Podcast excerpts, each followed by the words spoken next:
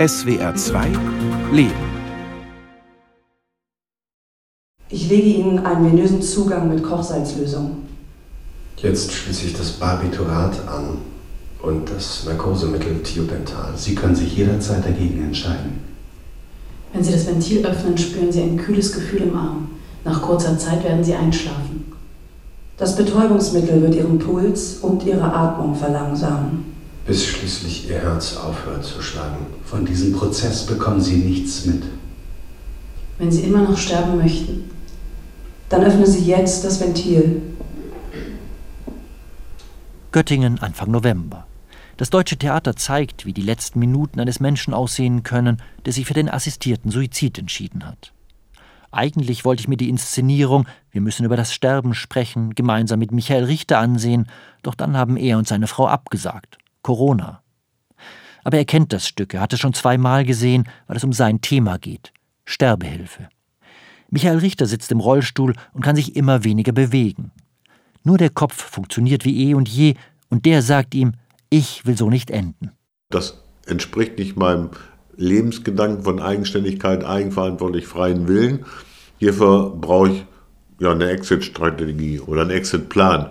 Und der hat sich halt im Endeffekt dann dadurch ergeben, dass es eine wie auch immer geartete Möglichkeit im Zweifelsfall über die Schweiz gibt, zu sagen, okay, ich gehe den nächsten Schritt oder den letzten Schritt, dass ich einen Freitod wähle, anstatt eines langen Leidens, weil für mich wäre das Leiden, wenn ich nur noch im Bett liege und eigentlich mich nicht mehr bewegen kann. Ende Februar 2023. Die Deutsche Gesellschaft für Humanes Sterben, kurz DGHS, hat zu einer Pressekonferenz in Berlin eingeladen. Es geht um die Zukunft der Sterbehilfe in Deutschland. Auf einem großen Bildschirm ist das Foto eines fröhlich lachenden Paares um die 70 zu sehen. Darunter steht in großen Buchstaben Selbstbestimmt leben, selbstbestimmt sterben.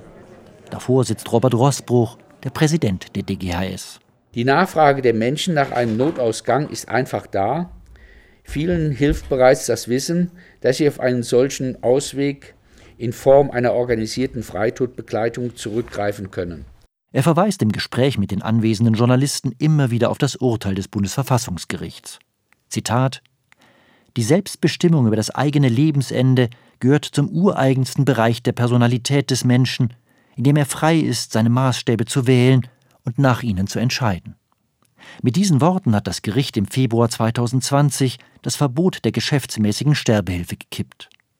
Wobei geschäftsmäßig nichts mit Geld zu tun hat, sondern schlicht organisierte Sterbehilfe bedeutet.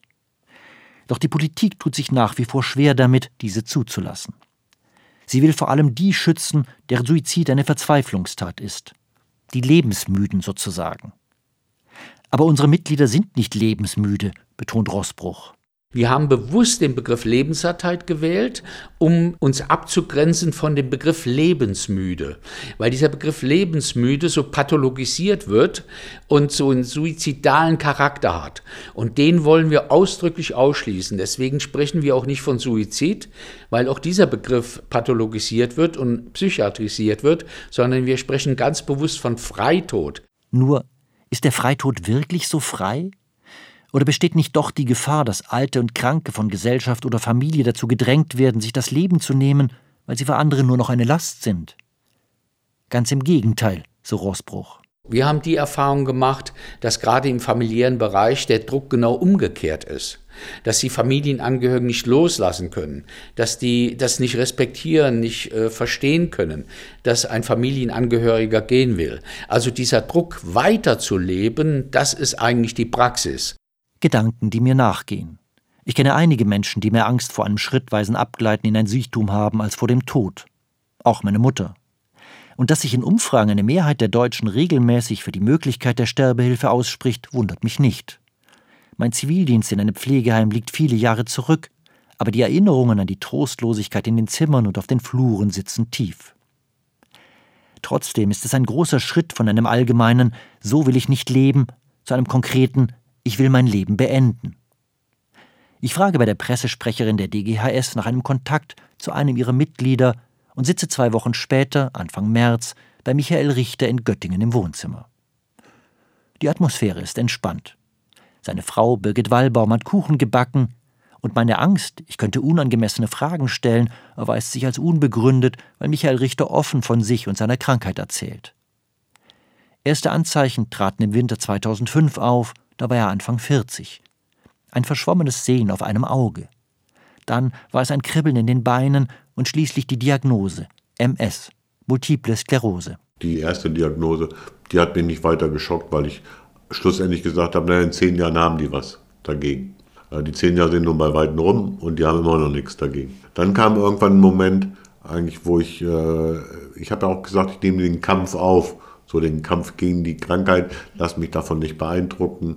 Ich lebe mein Leben trotzdem weiter so, wie ich das will und es geht nach meinem Willen. Und irgendwann ging das aber so ein bisschen über aus dem Kampf, wurde so ein bisschen Krampf. Das war irgendwie so 14 oder so, 2014 in dem Dreh. Irgendwann war alles ein Krampf. Beim Laufen ging ihm die Puste aus, bald konnte er sich nicht mehr auf dem Fahrrad halten und musste es gegen ein Elektromobil tauschen. Seine Arbeit als Maschinenbauer im Außendienst hatte er da schon in den Nagel gehängt. Die Zukunftsaussichten wurden immer düsterer. Ich will nicht langfristig im Bett liegen und mich überhaupt nicht mehr bewegen können. Dieser Punkt ist so ungefähr 2017 aufgetaucht.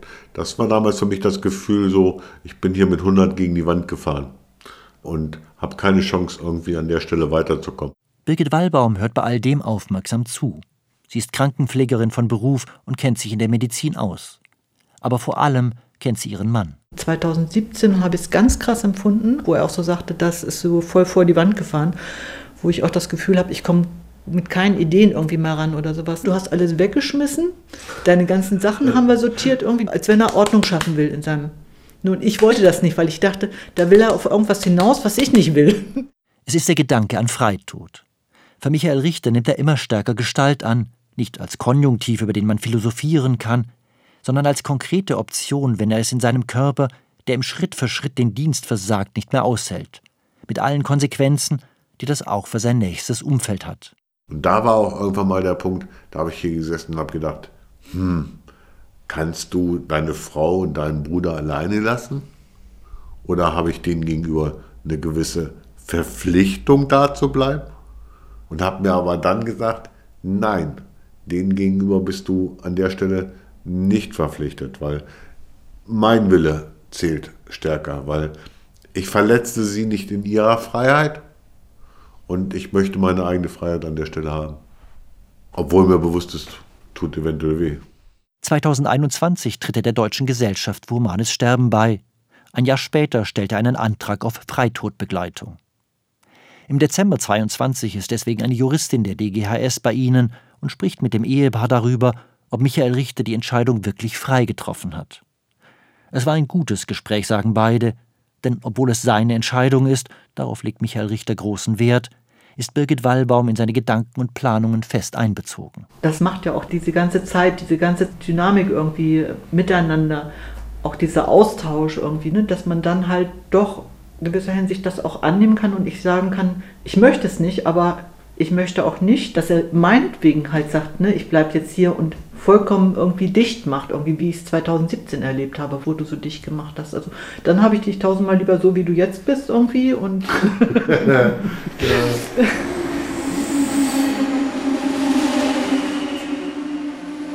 Zwei Monate später bin ich wieder in Göttingen. Wieder holt mich Birgit Wallbaum am Bahnhof ab und wieder hat sie Kuchen gebacken. Im Gespräch zu dritt kommen wir auch auf die Frage, was sie machen wird, wenn er seinen Plan in die Tat umsetzt. Im Kopf ist er ja da. Also ich denke, da wird er ständig mit mir reden. Wahrscheinlich wirst du später auch besser auf mich hören als jetzt. Ja. Mhm. Weil wir uns sehr gut kennen und ich weiß einfach, was er sagen will. ja, genau. Aber was ich dann machen will, also ne, für mich sind Überlegungen, was mache ich dann irgendwie, ne? Wo ich gesagt habe, okay, dann gehe ich den Jakobsweg pilgern oder ich fahre immer um die Nordsee halt drei Monate lang oder solche Sachen. Einfach raus in die Natur und mich bewegen. Und du kommst wahrscheinlich mit, gedanklich. Gedanklich bin ich mit und eventuell passe ich von oben auf oder so. Genau. Oder treib dich an. von wegen mit Elektrofahren, nix da. Na, schauen wir mal. Ich weiß auch, dass ich es manchmal ein bisschen schwer hat, vielleicht mit meiner Konsequenz oder mit meiner Sturheit vielleicht oder Meinungsstabilität ist vielleicht das bessere Wort an der Stelle. Wir lachen muss sie jetzt, weil ich habe ein T-Shirt, ich bin nicht stur, sondern meinungsstabil. Mhm. Ich weiß, dass sie damit unter ein Problem hat, aber gleichzeitig genauso hat sie mich ja kennengelernt. Kennen und lieben. Ja, genau. Humor, das wird mir immer deutlicher, spielt in der Beziehung zwischen den beiden eine wichtige Rolle. Ja, das ist genau der Punkt, wo wir uns am besten treffen. Wir sind vom Grundsatz her doch völlig unterschiedlich. Aber nicht im Humor. Also auf gar keinen Fall. So einen gewissen schwarzen Humor, so eine bevorzugte auch Satire vielleicht in der Richtung, ein bisschen Comedy, da treffen wir uns. Humor ist für Michael Richter auch deswegen so wichtig, weil er für Lebensqualität steht. Der 60-Jährige kann das Fortschreiten seiner Erkrankung zwar nicht aufhalten, aber er kann ihm etwas entgegensetzen, sagt Birgit Wallbaum und wählt dafür das Bild einer Waage. Er hat eine Waage und auf dem einen ist immer dieser Krampf und auf der anderen Seite sind immer diese Kleinigkeiten, diese netten Dinge halt irgendwie. Ne? Ob das nun die Sonne scheint oder ein gutes Gespräch oder die Physiotherapie, ein schönes Theaterstück und sowas. Das wirkt das immer so ein bisschen aus. Irgendwann wird wahrscheinlich das mit dem Krampf wirklich sozusagen die Überhand nehmen und da wird wahrscheinlich dieser Gedanke immer konkreter werden irgendwie. Ja, so, so stelle ich mir das so ein bisschen vor. Irgendwie, ne? Also der Krampf ist nie weg, aber es gibt einfach Dinge, die überwiegen dann halt einfach ein bisschen mehr. Genau, also so kann man es beschreiben. Da wäre ich jetzt nicht drauf gekommen mit der Waage. Passt. Passt, ne? Passt irgendwie. Worüber sprechen wir hier eigentlich? Naja, Suizid mit seinen spitzen Zischlaufen, das klingt halt so wahnsinnig hinterhältig. Ein Verbrechen, verübt im Geheimen, verübt an sich selbst. Jemand, der Suizid begeht, der hatte Probleme, der hat gelitten, war schwach. Nicht so wie der tragische Held, der entschlossen in den Freitod geht. Zurück im Deutschen Theater in Göttingen. Auf der Bühne wird Wir müssen über das Sterben sprechen aufgeführt. Hm, was ist mit Selbstmord? Ja, das ist Mord. An sich selbst. Total übergeschnappt. Also intuitiv wissen wir, das ist schlecht. Ja, das Wörtchen selbst, das macht das jetzt auch nicht besser. Na, jedes Wort bringt eben seinen eigenen Klang mit in die Debatte und füllt den Diskussionsraum mit Emotionen. Ich meine, reden wir von Freitodbegleitung oder von Selbstmordhilfe? Regisseur Wenzel Winzer will die Zuschauer mit seinem Stück nicht für oder gegen die Sterbehilfe einnehmen. Es geht mehr darum, über diese Vielfalt von Stimmen und auch die Vielfalt von Geschichten, die erzählt werden, den Leuten zu denken zu geben. Also vielleicht, wenn jemand für sich selber sagt, ich habe eine ganz klare Meinung zu dem Thema, wenn ich ein bisschen an dieser Meinung rüttel mit dem Abend, habe ich schon mehr erreicht, als ich eigentlich will. Gott, existierst du? Sag mir, was ich tun soll und ich mach's. Egal was. Falls es dich wirklich gibt. Kümmere dich um meine Freunde und Familie, okay? Ich kann doch nicht sterben. Ich alle, muss noch alle sterben. Ja, aber nicht jetzt. Mein Körper gehört nicht mehr mir. Wozu soll ich denn noch kämpfen? Es wird nicht mehr besser. Noch Schmerzen und Tabletten. Vegetieren. Leiden. Ich will mich nicht nach und nach verlieren. Ich will sterben. Wenzel Winzer hat im Vorfeld des Stückes mit Menschen gesprochen, die schwer krank sind oder über Sterbehilfe nachdenken auch mit Michael Richter und Birgit Wallbaum. Zunächst allein, dann gab es ein gemeinsames Treffen mit den Schauspielern. Es war eine beeindruckende Begegnung, sagt er. Ich finde, man merkt, dass die Auseinandersetzung mit dem Thema ihnen auch eine gewisse Leichtigkeit und Kraft gibt. Dass auch diese schlimme Nachricht, dass man eine Krankheit hat, die einen das Leben kosten wird und das wahrscheinlich zeitnah oder die Mobilität stark einschränken wird, dass das natürlich eine scheiß Situation ist, die sich niemand wünscht aber dass man auch damit einen Weg finden kann, einen Umgang finden kann und den Umgang vor allem über Kommunikation auch finden kann. In dieser ersten Phase war mein erster Impuls Selbstmord. Aber ich wollte diesem Gefühl nicht aus dem Effekt heraus nachgeben. An einer Stelle ist das Gespräch mit Michael Richter auch direkt in das Stück eingeflossen. Seit diesem ersten Impuls ist jetzt ein Jahr vergangen und ich habe mir meinen Sterbewunsch ausführlich überlegt. Ich habe keine Angst vor dem Tod, aber ich will nicht langsam und qualvoll sterben. Mein Wunsch wäre es, das nötige Mittel ständig bei mir tragen zu können und dann am Ende eines guten Tages zu sterben. Entscheiden zu können, zu sterben. Das wäre wirkliche Selbstbestimmtheit. Das ist ein Satz, den er gesagt hat, den ich sehr schön fand und der mir sehr hängen geblieben ist. Und das ist die Aussage, dass er hat es uns so erzählt, dass es zwar in Deutschland nicht möglich, aber für ihn persönlich die, die beste Lösung wäre, wenn er das Medikament für den Freitod bei sich tragen könnte, um dann an einem schönen Tag, wenn alles gut war, er am Ende eines schönen Tages sagen könnte, heute war gut, das Medikament nehmen und damit selbstbestimmt, zufrieden am Ende eines schönen Tages sich das Leben zu nehmen. Worum geht es denn bei mir? Ich will leben und das Leben ist geil, macht Spaß. Auch jetzt, nicht mehr ganz so oft, nicht mehr ganz so häufig, aber macht Spaß. Und äh, ja, sterben will ich nicht. Also ich will die Abkürzung, mehr will ich nicht. Man könnte sogar sagen, ich bin feige, weil ich nämlich genau dem ausweiche, dem Sterben. Ist es feige? Man könnte auch sagen mutig, wirft Birgit Wallbaum ein. Die Kernaussage ist wahrscheinlich weder mutig noch feige noch kneifen noch nicht kneifen. Es ist selbstbestimmt. Punkt. Und da, das ist der Hauptknackpunkt. Es ist selbstbestimmt, es ist mein freier Wille. Und darum geht's. Während Michael Richter sein Anliegen auf der Bühne des Deutschen Theaters wiederfindet, lässt sich das für die Politik nicht sagen. Als der Bundestag Anfang Juli über die Sterbehilfe debattiert, steht nicht das Recht auf selbstbestimmtes Sterben im Vordergrund, sondern die Suizidprävention. Besonders deutlich wird das in den Worten des SPD-Politikers Lars Castellucci. Niemand in diesem Land soll sich überflüssig fühlen. Niemand in diesem Land soll sich gedrängt fühlen in einen assistierten Suizid hinein, weil andere Hilfe nicht erreichbar ist. Bin ich im Alter oder in Krankheit gut versorgt? Kann ich mir das alles noch leisten? Das sind doch Fragen, die hinter Suizidgedanken stecken. Und auf diese Fragen müssen wir sozial- und gesundheitspolitische Antworten geben und nicht einfach einen Wegweiser zum assistierten Suizid aufstellen. Das hat so eine Art, ich schreibe dir vor, wie weit du deinen eigenen Willen umsetzen darfst. Das hat so ein bisschen sowas, so die bestimmende Obrigkeit, die schlussendlich mich meiner Freiheit beraubt und das ist für mich nicht akzeptabel an der Stelle. Gut. Einatmen. Spannung. Wo ist die Spannung? Atmen, Spannung, was immer nicht alles folgt, ey. Viel gleichzeitig. Ja, gut. Gut. Und nochmal nach vorne, komm. Ende November wieder in Göttingen. Corona ist überstanden. Ich begleite Michael Richter zur Physiotherapie in die Uniklinik. Die Übungen sollen den Muskelabbau im Oberkörper verlangsamen, damit er möglichst lange noch aufrecht sitzen kann. Aber mindestens so wichtig ist ihm etwas anderes. Ich gehe in erster Linie hin, weil äh, Piep voll schnacken mit denen. Ne? Weil das junge Leute sind und weil die schnell sind und die wissen mich zu nehmen auch. Wir machen unseren Spaß irgendwie in den Gesprächen und wenn ich frech bin zu denen, die sind genauso schnell frech zu mir, in Anführungszeichen sozusagen. Es ist aber alles immer eine Sache trotzdem des gegenseitigen Respekts und so. Und das ist halt, was ich mag. Anstrengend oder wie? Ja, steigt schon an, aber klappt gut heute. Ja, stimmt. Ich habe ein bisschen was vom letzten Mal oder vorletzten Mal dazugelernt. Ich weiß ein bisschen mehr, was ihr wollt, als wie vorher. Haben wir vor Kauderwelsch gesprochen oder was? Habe ich doch gar nicht gesagt, das so heute liegt. Also liegt doch vielleicht an mir. Vielleicht bin ich schon so alt und so deppert.